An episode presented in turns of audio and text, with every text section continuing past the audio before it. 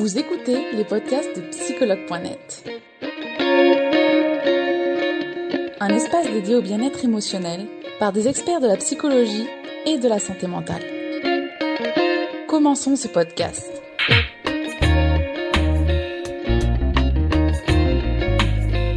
Bonjour Cindy. Bonjour Charlotte. Bonjour. Parfait, je m'entends très bien. en plus. C'est pas bien. Très bien. Comment allez-vous? Ça va toujours, écoutez, au bout de deux mois là. Oui, c'est vrai. euh, le déconfinement arrive très prochainement. Et oui, on avait fait notre premier direct sur le confinement. Voilà, maintenant on arrive au déconfinement. Donc euh, aujourd'hui, le thème sera sur euh, les blessures de l'enfance. Je pense que ça va intér- intéresser beaucoup d'utilisateurs et d'utilisatrices. Mhm. Toute la journée, ils ont d'ailleurs répondu aux, aux questions en story et on a, on a beaucoup, beaucoup de questions. Donc, Ok, bah, tant mieux. C'est parti, oui, parfait. Alors, euh, d'abord, qu'est-ce que sont les blessures de l'enfance Alors, euh, les blessures de l'enfance, c'est euh, principalement les relations affectives qui se sont mal déroulées avec nos figures parentales, donc euh, principalement papa ou maman. Et alors ça, depuis euh, de l'intra-utérin, donc vraiment la conception, à environ 7 ans, ce qu'on appelle l'âge de raison. voilà, donc durant cette partie, tout ce moment-là de, des premières années de vie de, l'enfant, il y a donc ces blessures qui arrivent et euh, qui sont liées aux injonctions contre-injonctions, c'est-à-dire le verbal ou le non-verbal que les parents ont envoyé à l'enfant. Et euh, ça va déterminer alors non seulement notre, euh, nos peurs et nos croyances euh, qui sont euh, évidemment liées à ça, ça va aussi construire notre ego, donc soit avec une bonne nourriture ou soit justement ça va le fragiliser. Et puis ça va du coup avoir un impact direct sur l'estime de soi et sur les relations aux autres. D'accord. Et Alors, combien il y a exactement de blessures d'enfance Euh, principalement, il y en a cinq. hein, les cinq qui sont connus de Lise Bourbeau. Après, euh, d'autres en, en nomment plus. euh, mais bon, on- je pense que c'est bien de se concentrer sur les cinq principales parce que de toute façon, elles, arrivent à, à, à pouvoir vraiment englober toutes les autres blessures. Donc, euh, les cinq, euh, moi, j'aime bien mettre un ordre un peu chronologique aux cinq parce que je trouve que, notamment dans la, dans première et, et la dernière, je trouve que euh, voilà, il y a vraiment la première euh, qui est celle du rejet parce qu'elle se, elle démarre en intra-utérin et la dernière qui est celle de l'humiliation, euh, de l'injustice et avant, juste avant l'humiliation. Donc, je vais pouvoir vous en parler une après l'autre.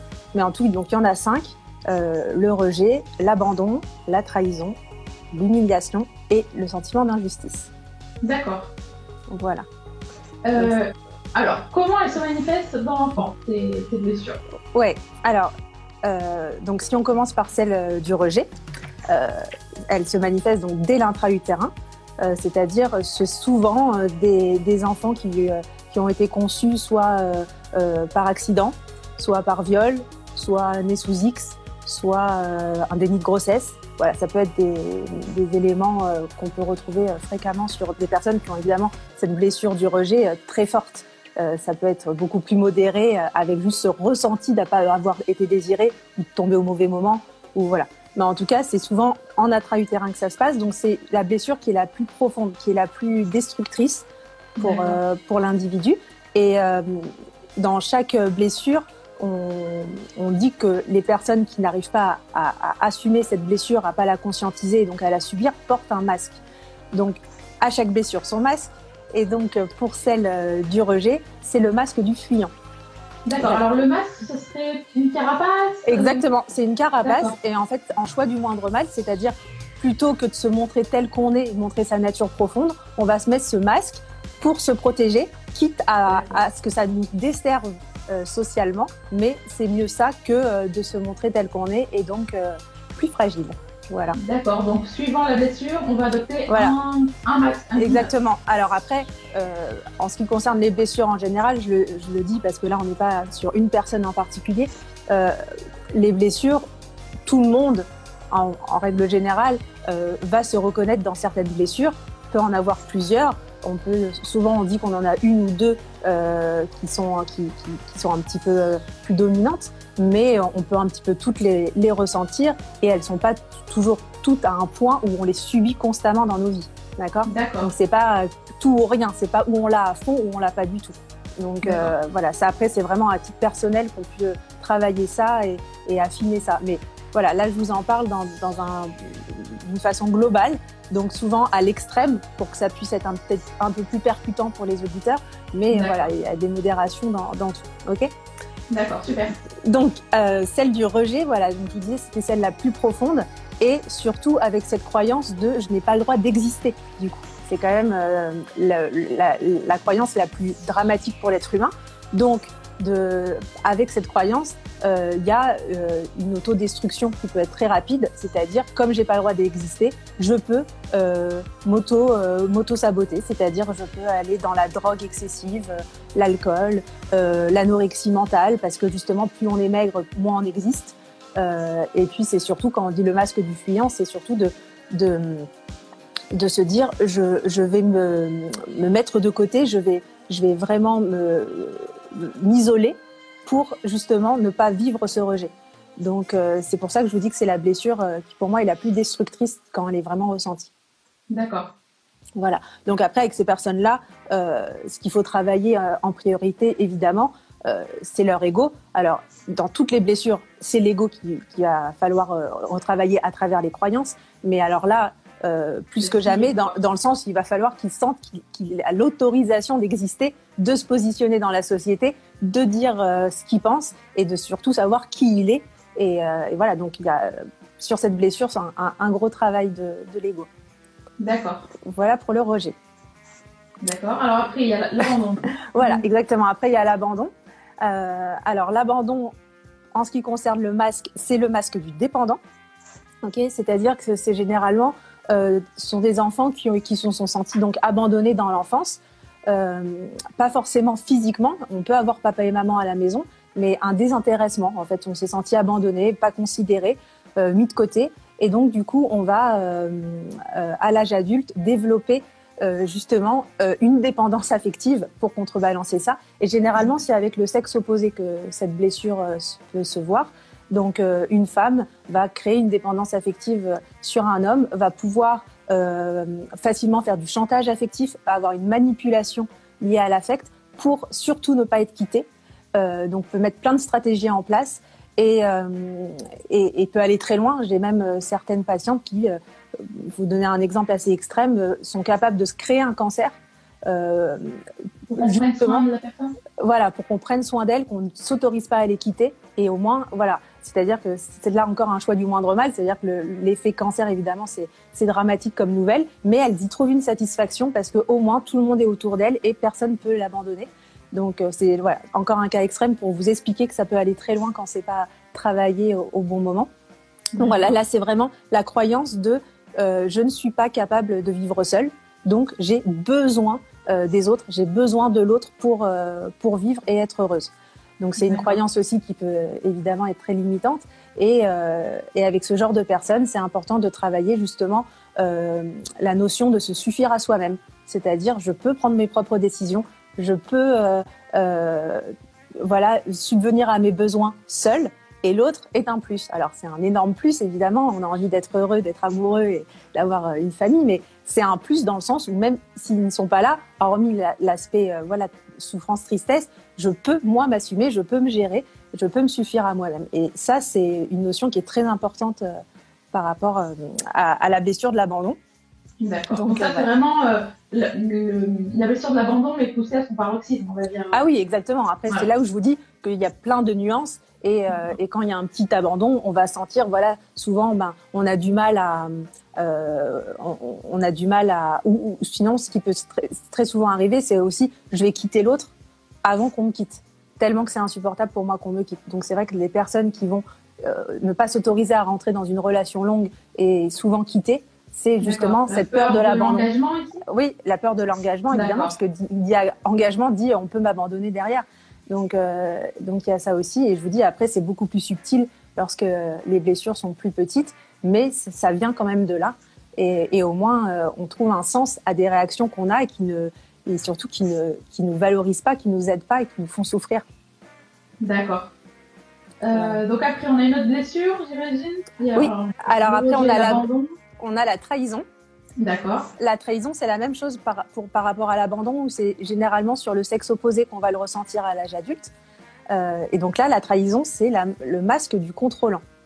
C'est-à-dire donc des enfants qui généralement ont senti une trahison de leurs parents. Ça peut venir de choses toutes simples, c'est-à-dire des parents qui font des promesses. Je te promets quand on, va faire ça demain ou euh, prochaines vacances ou euh, euh, voilà si tu fais ça on aura ça. Et derrière l'enfant ne reçoit pas euh, la promesse, ne reçoit pas les choses euh, ou des, des, petits mensonges qu'on fait aux enfants parce qu'on se dit bon c'est des enfants ils n'ont pas à savoir la vérité ou des, des secrets familiaux ou bon des choses comme ça.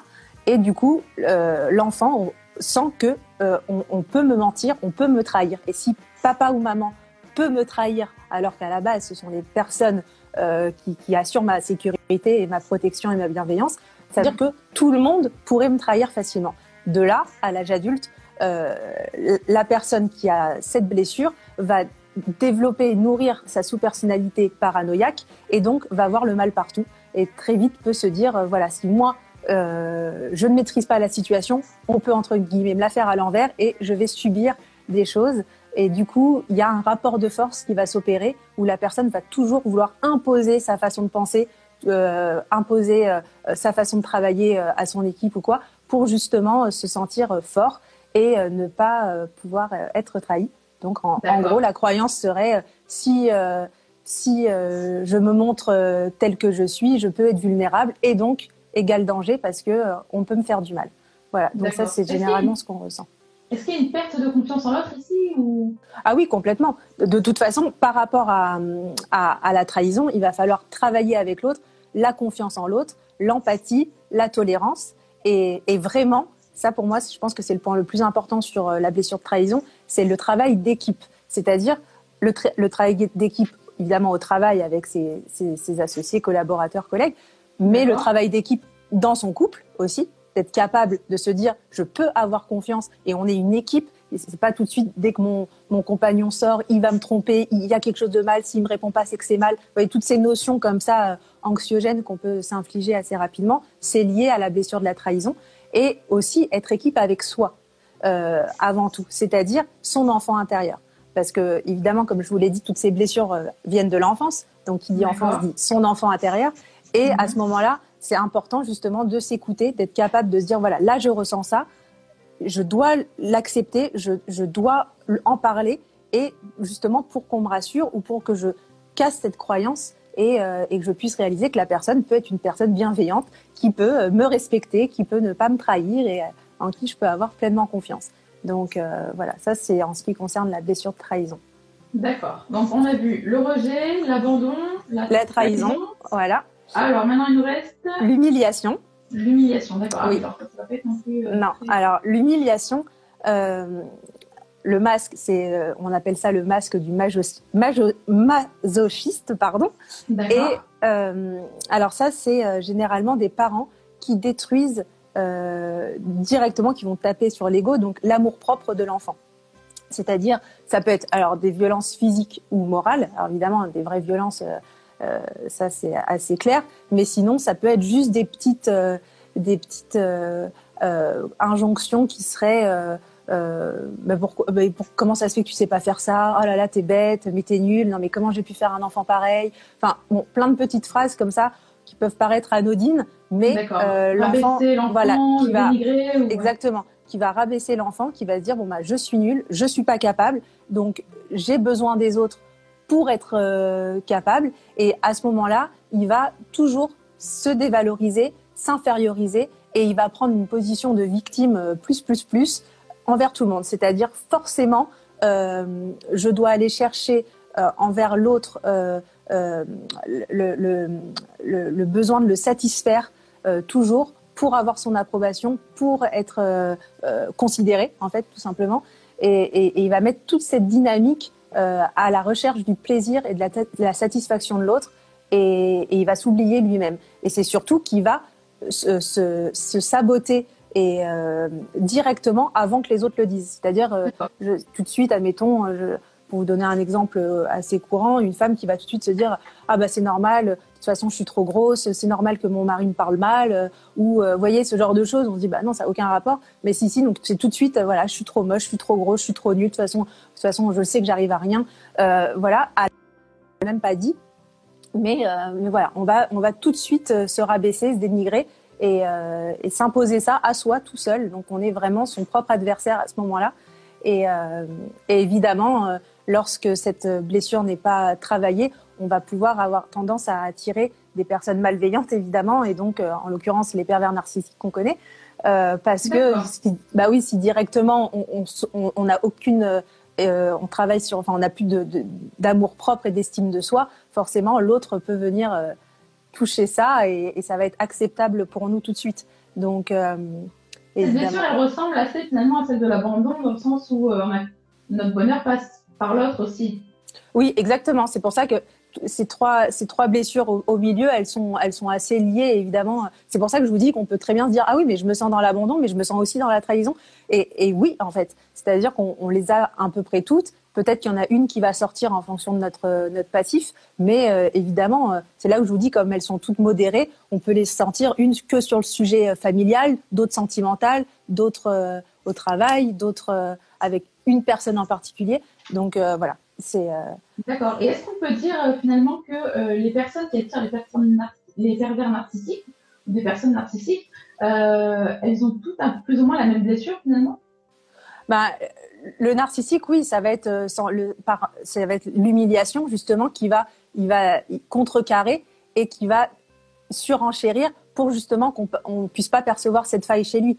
Et après, d'où aussi l'ego mal placé dont on peut parler quand on dit à cette personne a un ego démesuré et un ego mal placé. C'est quoi? C'est que justement cet ego a pas été équilibrement, enfin nourri de façon aussi bien positive que négative. Donc c'est-à-dire qu'on va, on va pas pouvoir se dire euh, j'ai ces points positifs sur lesquels je peux me, reposer, mais il faut que j'accepte aussi ces points négatifs. Donc, comme c'est déséquilibré et qu'en fait, on a beaucoup plus de nourriture négative dans son ego, on va vouloir le camoufler de peur que les autres s'en aperçoivent. Et donc, du coup, on va avoir cet, cet ego mal placé qu'on nomme pour, euh, pour justement un peu euh, brouiller les pistes. Et, euh, et voilà. Et c'est pour ça qu'évidemment, ces personnes-là vont aller s'attaquer tout de suite à des personnes qui se victimisent beaucoup ou qui ont peu d'estime d'elles-mêmes pour qu'elle ne puisse même pas prendre conscience de ça et que ça soit plus simple pour elle, évidemment.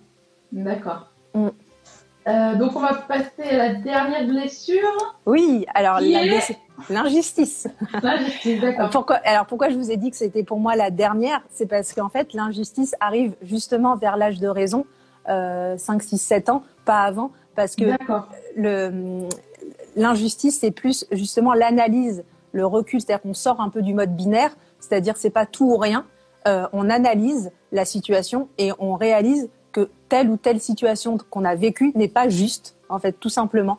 Euh, c'est-à-dire, euh, on peut avoir des parents qui peuvent être autoritaires, qui sont assez brimants, qui veulent imposer leur façon de voir sur nous, enfin en tant qu'enfant. Admettons même, tu feras médecin, tu feras pas ça, tu penseras comme ça, voilà. Et donc l'enfant est brimé il est castré entre guillemets et, du coup euh, à cet âge-là, on peut commencer à prendre du recul et à analyser les choses et à se dire mais pourquoi c'est pas juste? Je méritais pas ça, je méritais pas un père qui, faisait ça avec moi ou qui me disait ça ou une maman ou un demi-frère ou d'avoir euh, euh, été brutalement déménagé ou changé. Bon, toutes ces choses-là d'injustice vont arriver et du coup l'adulte après lui va vouloir vraiment être, euh, être dans une soif de pouvoir. C'est-à-dire, je veux être perfectionniste, je veux euh, me montrer au top, le mieux, c'est-à-dire qu'il va avoir une exigence envers lui-même énorme. et, et du coup, c'est vraiment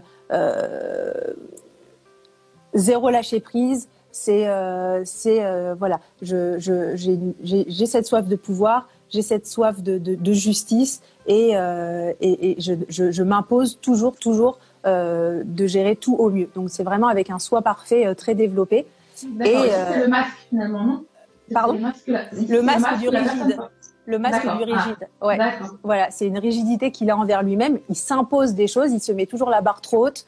Et donc euh, là aussi, il est contre lui-même parce que il, euh, s'il est au top, il l'apprécie même pas, c'est normal. Par contre, dès qu'il est moins bien, euh, il le supporte pas et, et, et, voilà, il a vraiment comme croyance, je ne dois pas montrer mes faiblesses, euh, je, voilà, je dois être au meilleur de moi-même. Donc cette personne, on va devoir travailler euh, avec elle surtout cette flexibilité, cette souplesse envers elle-même, la capacité de se montrer telle qu'elle est, la capacité bah, voilà, de se dire il y a des jours avec, des jours sans. Euh, on peut pas euh, être au top sur tous les domaines, on peut pas euh, gérer tous nos chapitres de vie pareil et au mieux tout le temps. Donc ça va être ce travail-là, voilà, lié au sentiment d'injustice.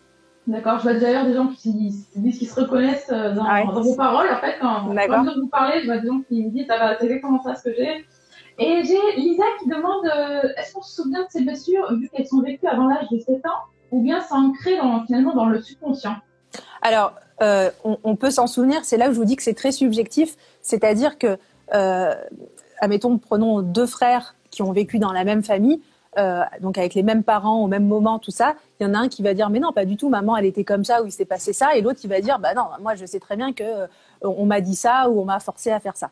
Pourquoi? Parce que c'est vraiment subjectif. C'est l'affect, c'est l'émotionnel. Et donc là, chacun, en fonction de ses valeurs, de sa sensibilité, va le percevoir.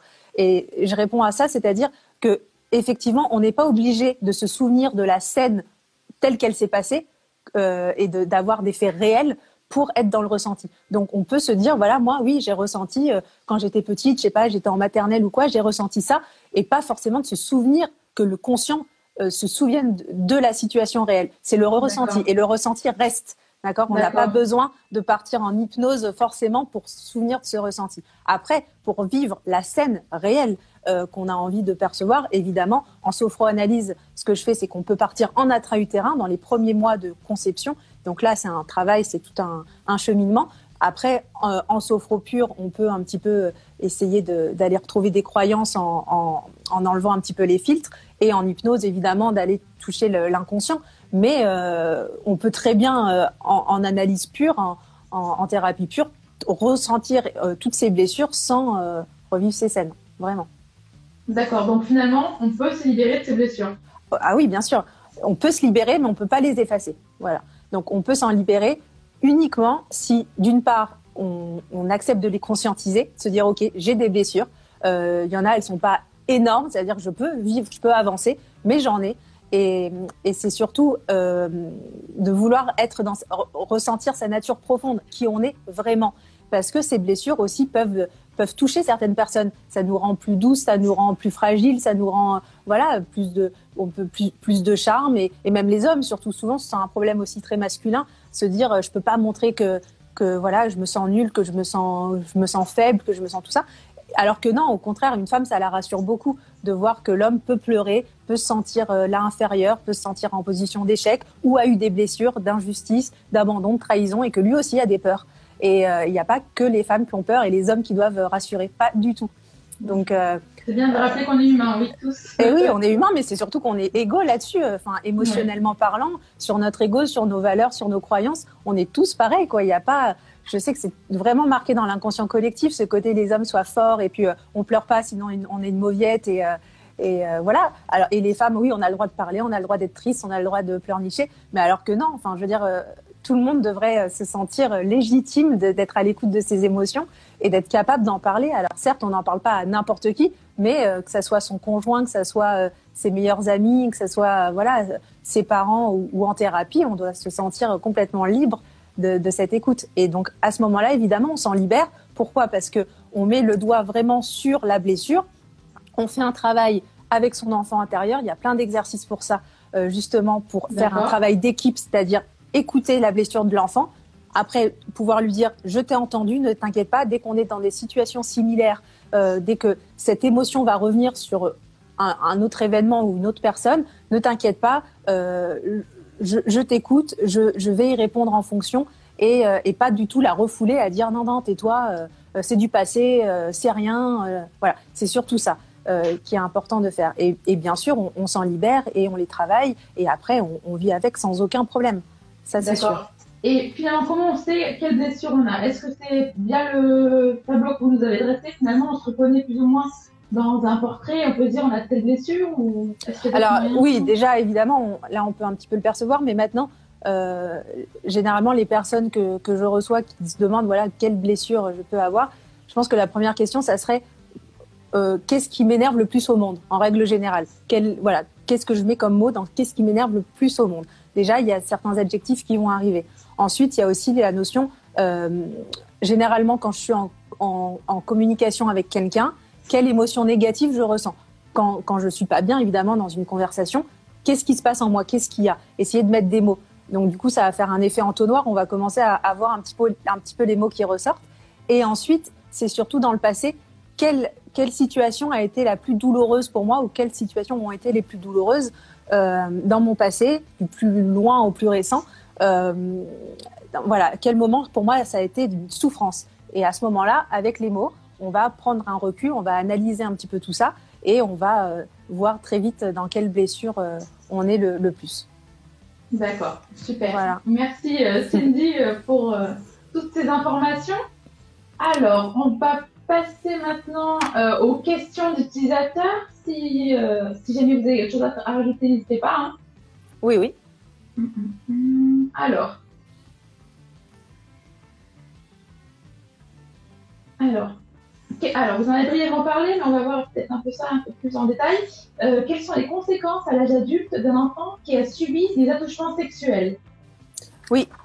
Eh bien, euh, donc là, on est évidemment dans l'humiliation. Euh, D'accord. Du coup, bah, là, ça, ça, reste une violence physique, c'est un abus. Donc, on a été humilié, on a été rabaissé dans son amour propre, comme si on n'était rien, comme si on n'avait pas le droit à la parole, pas le droit à choisir de voilà ce qu'on vit et, et de dire non.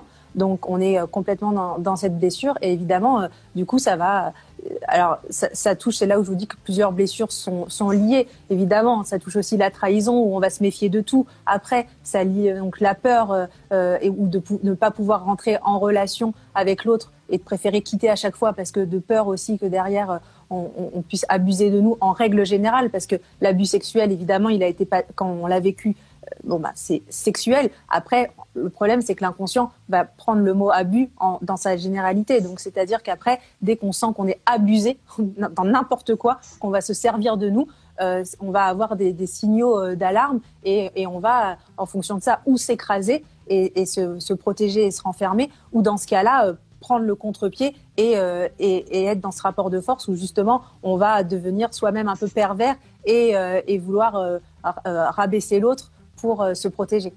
Donc euh, évidemment, l'abus sexuel, euh, ça, ça, touche directement au plus profond l'enfant intérieur. Et derrière ça, il va falloir travailler sur la, sur la culpabilité, parce que généralement, des gens qui ont eu un abus sexuel culpabilisent euh, en disant c'est forcément de ma faute. Pourquoi? Parce que ça rassure de sentir que malgré tout, on est maître de sa vie, qu'on est acteur de sa vie.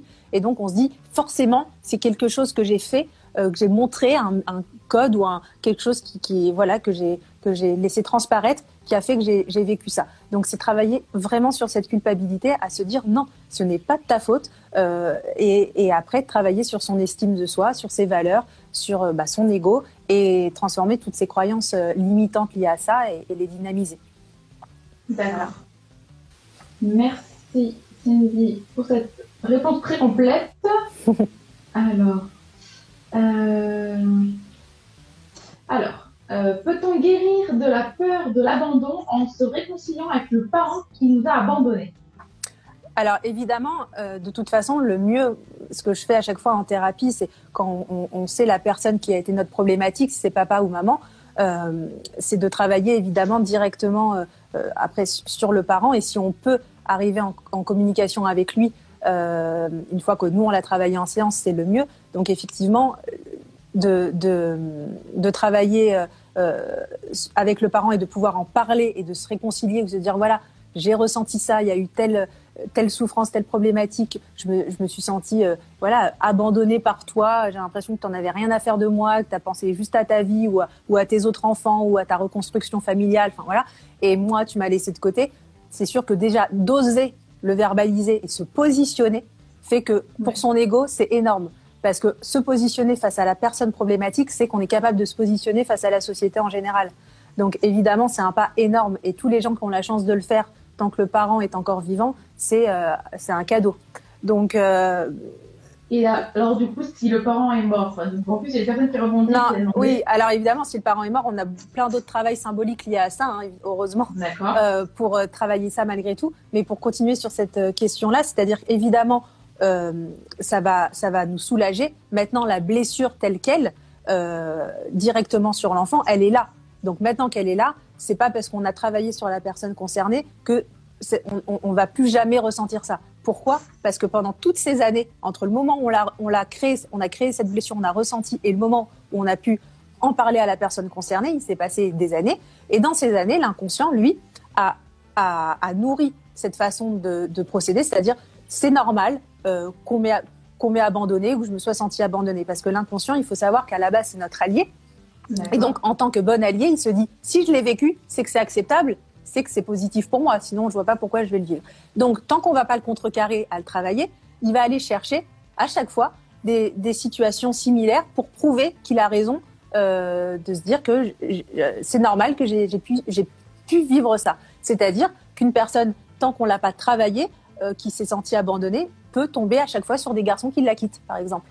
Euh, parce que ça n'a pas été travaillé. Donc effectivement, c'est bien de le travailler avec la personne concernée, c'est énorme.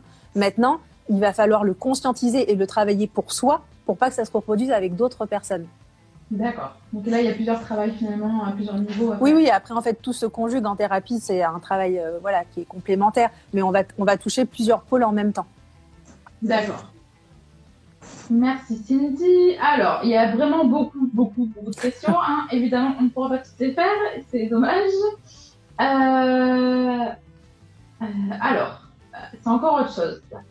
Euh, la question. Alors, j'ai été harcelée toute mon enfance et je n'arrive pas à ne pas y penser.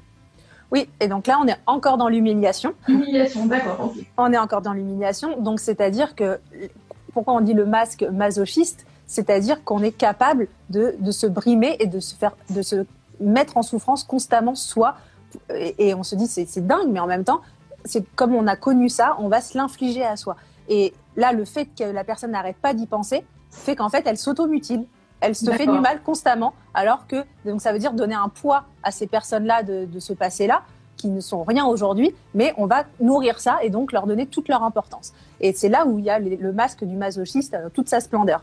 Donc euh, effectivement, elle n'arrête pas d'y penser. Alors après là, c'est compliqué euh, sans la connaître personnellement, mais mais effectivement, il y a un travail de, de déjà à nouveau euh, par rapport à soi, de, se déculpabiliser d'avoir vécu ça, de se pardonner à soi d'avoir vécu ça, euh, euh, et, et, de travailler, voilà, revenir à cette situation précise, euh, voir ce qu'on ce qu'on ce qu'on aurait voulu dire, ce qu'on en les conséquences, voir aussi du coup peut-être les points positifs. Parce que je sais que de vivre ça c'est c'est jamais perçu comme positif évidemment, mais derrière ça on peut après euh, euh, vivre des choses plus positives parce qu'on fait des choix de vie, parce qu'on est plus vigilante, euh, parce que euh, voilà, et on peut aussi à travers ça être quelqu'un avec des, des, des, points qui en sortent plus positifs. Mais cet élément traumatisant, il faut le travailler. Là, on y pense pourquoi? Parce que l'inconscient, tant que ça n'a pas été aussi travaillé, va nous envoyer ce message en disant, euh, enfin un peu un appel au secours, et oh, c'est pas travaillé, donc moi je te renvoie toujours les messages, toujours les souvenirs, les odeurs, les, une situation, une musique, euh, enfin tout ce qui peut rappeler cet événement traumatisant ou cette période.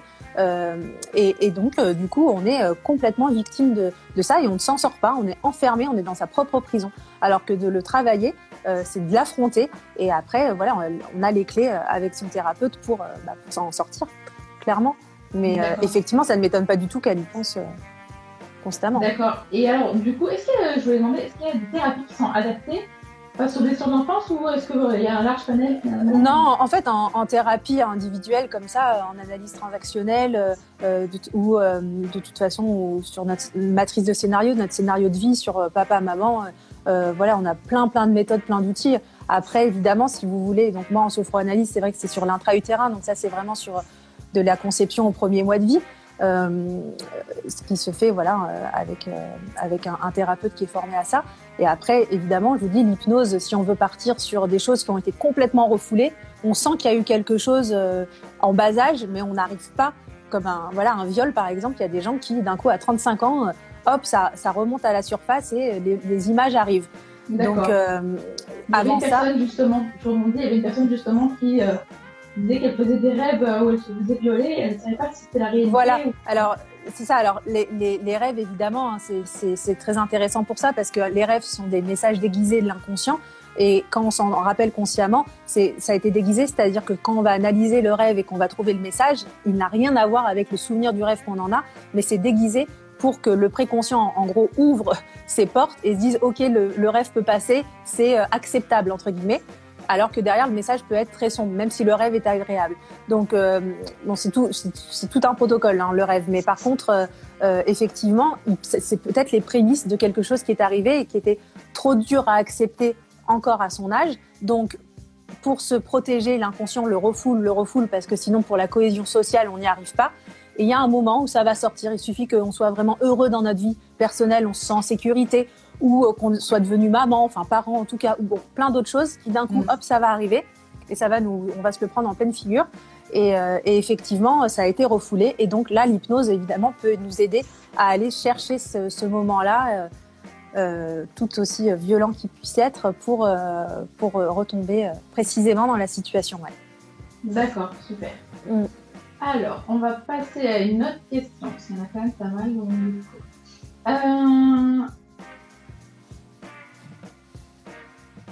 euh,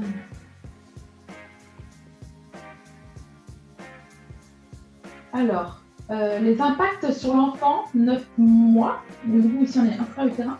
Ah non, le bébé à 9 mois. Euh, lorsque les parents s'absentent pendant quasi un mois. Ok. Alors, euh, plusieurs choses. Déjà, il y a ce que disent les parents, ou ce que font ressentir les parents, et ce que l'enfant perçoit. Alors déjà, en ce qui concerne les parents, pour qu'ils ne soient pas culpabilisés de ça, parce que c'est vrai qu'il y a certaines professions où on n'a pas le choix, on doit partir. Euh, pour ça, c'est important de verbaliser à l'enfant, même s'il est tout petit, même s'il ne parle pas, d'être capable de mettre des mots. Et souvent, c'est une erreur que font les parents de se dire, bah, de toute façon, c'est un bébé, ça sert à rien. Si, ça sert. Même dans le ventre, ça sert. Donc, ça sert toujours, en fait. Donc, c'est important de verbaliser. Euh, mon enfant, mon chéri, euh, maman ou papa, je, je, pars pour telle raison, je reviens dans tant de temps, même si la notion du temps n'est pas encore arriver, c'est important de l'entendre. Euh, maman ne t'abandonne pas ou papa ne t'abandonne pas. Euh, c'est mon travail, mais euh, je, je t'appellerai tous les jours, je prendrai soin de, je prendrai tes nouvelles tous les jours. Euh, tu vas beaucoup me manquer, euh, je, je, préférerais rester avec toi, voilà. Et de verbaliser vraiment. L'enfant va le ressentir parce que de toute façon, même si évidemment il ne peut pas raisonner encore, il est encore dans l'instinct animal et l'instinct animal, c'est ce que le parent dégage, ce qui va faire ressentir.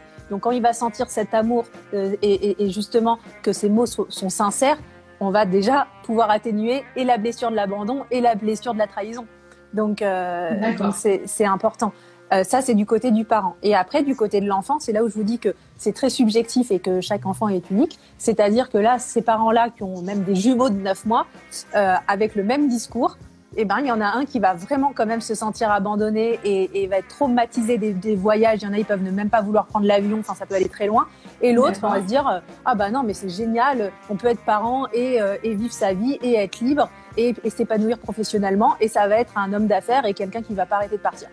Donc là, je vous donne des cas comme ça, mais c'est pour vous expliquer que le, parent n'a pas à culpabiliser et à pas à prendre en, en faute, enfin, en tout cas, toute responsabilité de ça du moment que lui a euh, mis les mots et a pris le temps de, de, de, en tout cas, de pas nourrir une fausse croyance. Voilà. Après, c'est l'enfant qui, en mode binaire, va prendre plus ou moins. C'est-à-dire où je prends plus et je, suis d'accord, où je prends moins et je vais euh, à l'opposé. D'accord. Finalement, c'est l'interprétation que chacun se fait d'une situation. Exactement.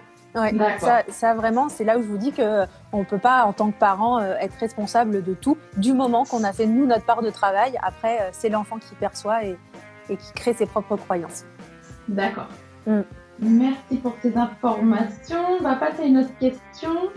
Euh, alors, ici, je pense que c'est euh, une question qui est revenue plusieurs fois, donc c'est bien à aussi. Mm-hmm. L'abandon du père euh, et les répercussions sur la relation de couple. Eh oui. j'imagine ici, c'est, que c'est une femme. Oui, oui, bien sûr.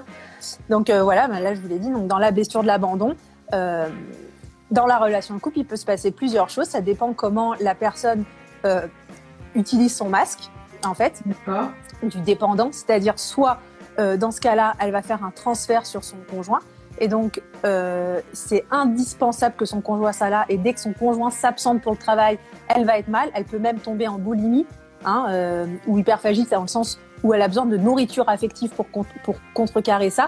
Et donc, elle sent un vrai vide d'abandon. Et donc, elle va manger, manger, manger, euh, juste pour euh, se nourrir affectivement euh, avec de la nourriture physique. Donc, euh, ça peut avoir, euh, voilà, en tout cas, un impact là-dessus et d'être dans cette vraie dépendance affective quitte à, voilà, à, ne plus s'écouter, à ne plus s'autoriser de, de, de, choses pour toi, parce que tout passe par l'autre. Donc, euh, quand mon homme est là, tout est en fonction de lui. Je fais tout pour qu'il soit là un maximum. je le suis, même si euh, j'ai rien à faire là, mais au moins je suis avec lui. Donc, il, il peut y avoir cet aspect-là. Ou sinon, euh, ça dépend, voilà, de, du papa qu'on a eu et surtout de comment on a estimé son papa. Parce que si c'était un, on l'admire, euh, mon père, euh, ce héros, mais il m'a abandonné, on va aller chercher son papa pour essayer de rattraper le temps perdu. Donc on peut être avec un homme de 20 ans de plus qui a les traits un peu similaires de son papa, que ça soit physique, hein, euh, le gabarit, la pilosité, euh, voilà, ou que ça soit mental, euh, les valeurs, le, le, métier, tout ça. Euh, on va aller chercher son papa pour euh, contrebalancer ça et essayer de rattraper, voilà, je vous dis, toute cette carence affective. Et euh, évidemment, donc du coup, ça a un impact sur le couple parce que c'est un petit peu faussé dans le sens où c'est pas soit en tant que femme qui va choisir cet homme, mais c'est ma petite fille intérieure qui va aller le choisir. Donc une fois qu'on a fait ce travail et que notre enfant est vraiment rassuré et que notre femme peut vraiment prendre la parole, effectivement, on est peut-être avec quelqu'un qui ne correspond pas. Donc ça, c'est un peu le danger. Ensuite, si on est euh, du coup avec un papa qu'on n'a pas forcément aimé, qu'on est déçu, ou enfin voilà, qu'on n'estime pas, euh, on peut aussi justement faire l'effet inverse, c'est-à-dire utiliser un peu les hommes, ou en tout cas ne pas trop les respecter, ou les jeter, ou euh, ne pas rentrer en relation, et euh, se dire bah voilà, il m'a abandonné, mais moi aussi je suis capable d'abandonner, ça me fait pas peur, euh, et voilà. Donc ça dépend, c'est assez large. D'accord. Merci Cindy. Je rappelle aux utilisateurs juste que euh, le thème c'est les blessures de l'enfance, que je crois qu'il y en a qui arrivent en cours. Et on en est à la partie questions. Donc n'hésitez pas à en poser en direct, mais c'est vrai que je préfère prendre les personnes qui ont pris la peine de poser dès ce matin. Euh... Euh, Alors, ah particulier. Euh, quelles sont les conséquences ou quelle est la conséquence sur ma vie de femme ayant vécu un deuil proche de ma naissance Alors là, le, donc c'est-à-dire que là c'était inconscient, euh, c'est elle l'a senti au niveau de ses parents. Euh, et donc il y a clairement la notion aussi euh, un peu de, de culpabilité parce qu'un enfant quand il naît il est narcissique donc c'est tout en fonction de lui ce qu'il arrive de positif comme de négatif, c'est grâce à lui ou à cause de lui. Donc il n'y a aucun recul évidemment. Et, euh, et du coup, il va peut-être porter ce deuil en lui et se dire voilà, la tristesse de mes parents, euh, comme j'ai senti mes parents mal et tristes, c'était à cause de moi. Et donc nourrir ce côté-là en disant je suis un poids, je suis un fardeau, je suis un boulet. Euh, voilà, toutes ces croyances qui peuvent être liées à, à, à ça. Et donc, euh, du coup, euh, ou vouloir se faire tout petit, ou vouloir toujours bah, satisfaire l'autre en disant euh, voilà, enfin, en gros, il faut que je, me rattrape. Donc, ça peut avoir cet impact, surtout si bah, les parents n'ont pas verbalisé et plus tard aussi n'ont pas continué à parler de cet épisode en disant il s'est passé ça pendant ta naissance ou pendant. Et puis, parce que c'est comme dans l'intra-utérin, une femme, quand elle est enceinte durant neuf mois, il se passe plein de choses dans sa vie. Il peut y avoir voilà, des décès, des chocs, des traumas, des maladies, euh, plein d'événements, même là, comme là, ce qui se passe en ce moment pour les femmes enceintes, les enfants le ressentent. Et, et donc forcément, si on parle pas, on communique pas avec son enfant et qu'on n'explique pas les choses, l'enfant va le prendre directement pour lui et donc évidemment va assimiler cette tristesse à lui. Donc grosse culpabilité. D'accord. Alors ici, je rebondis justement. Est-ce que ici, euh, justement, la maman peut parler à son enfant? Parce que j'imagine que c'est pas toutes les femmes qui parlent à leur euh, à leur bébé. Dans, même. dans le ventre? Oui. Ah oui, bien sûr qu'on peut parler à son bébé euh, tous les jours. Enfin, ça, c'est quelque chose que j'invite vraiment aux femmes de faire. C'est très agréable. Et après, on peut vraiment sentir une connexion avec son enfant. Euh, personnellement, moi, j'avais fait euh, la démarche quand j'ai eu ma fille de, mettre euh, une musique qui avait un sens pour moi tous les jours au réveil et d'être en communion avec elle et de lui parler, de lui dire bonjour avec cette musique et puis de lui parler derrière ça. Et cette chanson, euh, lorsqu'elle est arrivée, dès qu'elle pleurait et que je la mettais, elle se calmait tout de suite.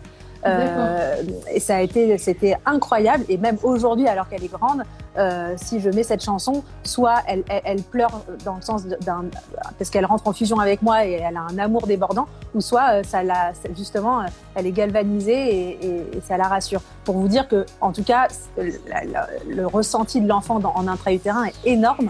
Et il peut se passer plein de choses. La maman peut avoir des grandes tristesses, passer des jours à pleurer euh, pour X choses. Euh, il faut l'expliquer à l'enfant. Il peut y avoir même des séparations pendant la, bah, voilà, des séparations, mais on peut se remettre aussi. Euh, bon, il peut se passer plein de choses, mais il faut parler à l'enfant évidemment, sinon l'enfant va penser que c'est à cause de lui. C'est obligatoire. D'accord. Super, merci Cindy. C'est vrai qu'on déborde des fois un peu, mais, mais c'est intéressant d'en parler parce que c'est sûr que en ces temps de confinement, les femmes enceintes euh, parfois sont un peu. Euh, oui, c'est sûr. Et d'ailleurs, le papa aussi doit parler au bébé. D'accord. C'est vrai, il ne faut pas oublier le papa. Ah non, faut pas oublier le papa. compte. Alors, euh, on va faire encore deux, trois questions. Mhm. bonjour, durant mon enfance, ma mère me disait toujours des paroles qui me faisaient mal. Ah, il n'y a pas la suite. Ah, faut prendre temps. Ok. Non, il n'y a pas la suite. La personne a coupé. Ouais, il n'y a pas la suite malheureusement. Mais euh, bon, on va, on va quand même rebondir là-dessus. Du coup, on imagine que euh, des, paroles qui font mal à un enfant, forcément, ça l'impacte aussi. Ici, ça serait quelle blessure? Oui, bah à, nouveau là c'est aussi l'humiliation, c'est-à-dire euh, t'es nul, tu sers à rien ou des choses comme ça. et, et, après, c'est là où je vous dis que la personne, peut un peu prendre deux voies. Il y a deux voies un petit peu qui s'offrent à elle. C'est soit je vais euh, subir ça et donc m'écraser littéralement face aux autres et me dire c'est normal qu'on se serve de moi, c'est normal qu'au travail on m'utilise, c'est normal qu'on me respecte pas. Euh, ou sinon prendre l'inverse et devenir un peu un bourreau euh, et, et, et, du coup écraser les autres justement pour un peu c'est un peu voilà se, dire euh, je j'ai vécu ça et, le fait de l'imposer aux autres, c'est une petite justice que je fais avec moi-même. Et donc, de toute façon, évidemment, tout extrême est, pas bon. Donc, euh, ça n'amène pas non plus à l'épanouissement, mais euh, effectivement, c'est généralement ça qu'on peut percevoir. D'accord. Alors, on va essayer de trouver une autre blessure qu'on n'aurait pas peu traiter. Euh... Alors, faut-il absolument suivre une thérapie quand on a du mal à passer au-dessus de son passé Un beau jeu de mots en plus. Euh, alors, il faut faire une thérapie, c'est-à-dire que je pense que sincèrement, euh, tout le monde devrait passer par, euh, par ça dans sa vie. Et quand on parle de thérapie, on ne parle pas forcément des années de thérapie. voilà, Mais on reste, toujours avec le gros stéréotype. Oui, exactement. Pour les personnes la, psychanalyse. Mais vous laisser mieux parler que moi ou pour, C'est là où c'est important parce que voilà le, côté euh, cliché du divan psychanalyse et on reste pendant six ans à parler de soi comme ça sur des questions ouvertes. Non, c'est pas ça. Alors ça existe, mais je veux dire euh, pas du tout. Moi, alors moi en plus c'est pas du tout ma façon de faire. Je suis vraiment dans la communication directe. Je veux à chaque fois donner des objectifs pour pour qu'on avance, que chaque séance soit vraiment utile. Et le plus important, je trouve que c'est d'espacer le, après les séances, de sentir qu'on est maître de soi, qu'on n'a plus besoin après de ça, ou qu'on ait une séance de temps en temps juste pour euh, faire un point quand il se passe quelque chose. Mais de, démarrer une thérapie, c'est pas forcément aller, je m'engage sur des années, je suis partie là-dedans. Donc, euh, des, voilà, pour répondre à ça, euh, je peux pas dire il faut forcément une thérapie, je peux pas l'imposer maintenant. Sincèrement, je pense que ça devrait être quelque chose que tout le monde devrait connaître ne serait-ce que voilà pour faire un point, un bilan, euh, quitte à faire que quelques séances, mais euh, plus c'est fait tôt, plus euh, euh, on gagne du temps sur plein de choses, on, on, on, on évite certains mauvais choix euh, et, et, et, on rencontre les bonnes personnes aussi plus rapidement. on n'essaye pas de se prouver des choses inutilement, donc on gagne en énergie. Et c'est vrai que moi, toute ma patientèle que j'ai en, en, adolescence ou début adulte, c'est pour moi c'est un bonheur, je trouve, parce que très vite, ils arrivent à, travailler sur eux, à redresser la barre et à faire vraiment des choix gagnants. Et ça, c'est énorme. Donc, quand on pose la question, est-ce que je suis obligée?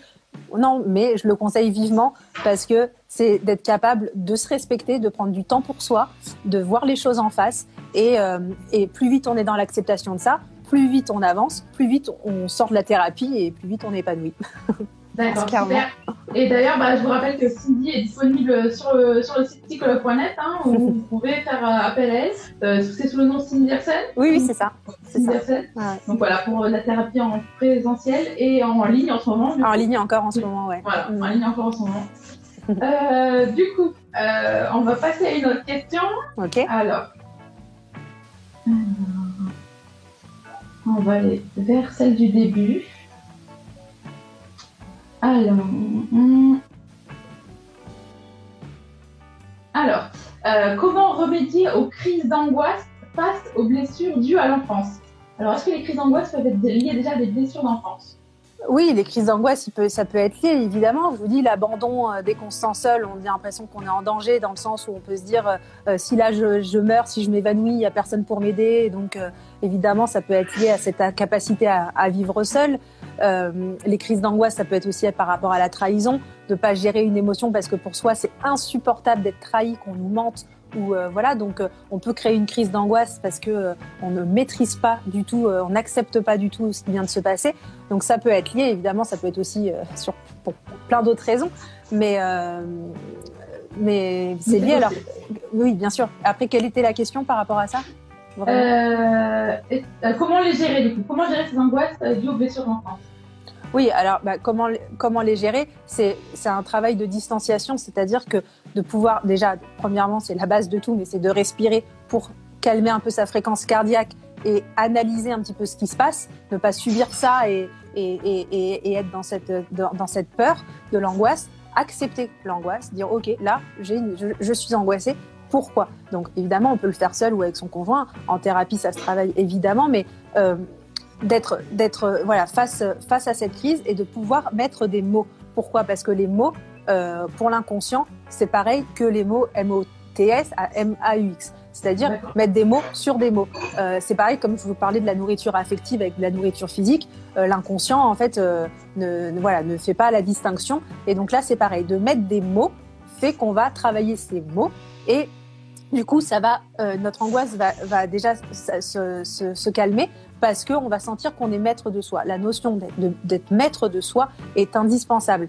Euh, c'est-à-dire, voilà, je, m'écoute, je, sais me gérer et je, sais accepter quand ça va pas. Donc, voilà, lancer un appel au secours, j'ai une crise d'angoisse, j'analyse ça, je peux en parler, je peux prendre, voilà, mon époux mon épouse euh, en travail d'équipe pour qu'elle m'aide, pour qu'on mette des mots, je peux faire cette thérapie, je peux, euh, si je sais que c'est telle personne qui a été anxiogène, qui a été un problème, je peux aller la voir et euh, oser verbaliser, me positionner face à elle.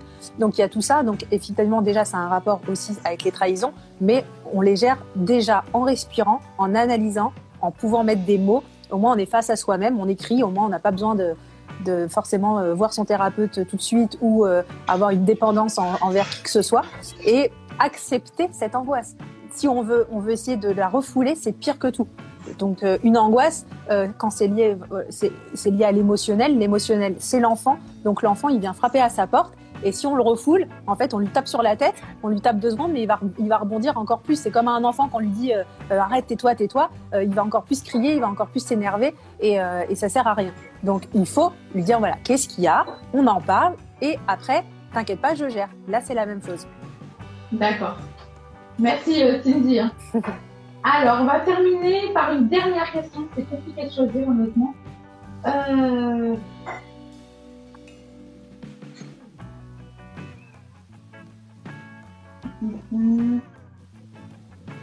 Alors, j'accepte beaucoup de mon entourage. Infidélité, irrespect, est-ce dû à mon enfance? Euh, Oui, clairement. C'est-à-dire que là, euh, d'être capable de, bah, se faire, euh, voilà, on est beaucoup sur des gens qui avec la blessure d'humiliation, parce que effectivement, je dis pas que c'est que dans la petite enfance, évidemment. En tout cas, la personne, je reviens à cette notion de choix du moindre mal, a préféré accepter des choses qui la dévalorisent et qui fragilisent son estime d'elle-même, plutôt que d'affronter l'autre ou de se dire je peux être seule ou je peux euh, euh, voilà euh, aussi me faire respecter. Donc comme je connais pas la personne, je peux pas vous dire vraiment si c'est que l'humiliation, s'il y a aussi l'abandon. Si, bon, il peut y avoir plein de choses. En tout cas, évidemment, ça peut ça peut être lié et et, c'est malsain pour elle. On n'a pas à accepter des choses qu'on n'autoriserait pas à faire aux autres. Ça, c'est capital. On n'a pas à, s'autoriser ça. Euh, souvent, des personnes sont trop tournées vers les autres, les personnes très empathiques ou altruistes. On en avait parlé sur l'hypersensibilité la dernière fois. Euh, sur cette thématique-là, mais en, tout cas, c'est très bien d'être vers les autres, de, vouloir assouvir le plaisir de l'autre, de, de, de, vouloir accompagner l'autre. Mais si on le fait au détriment de soi, c'est pas bon.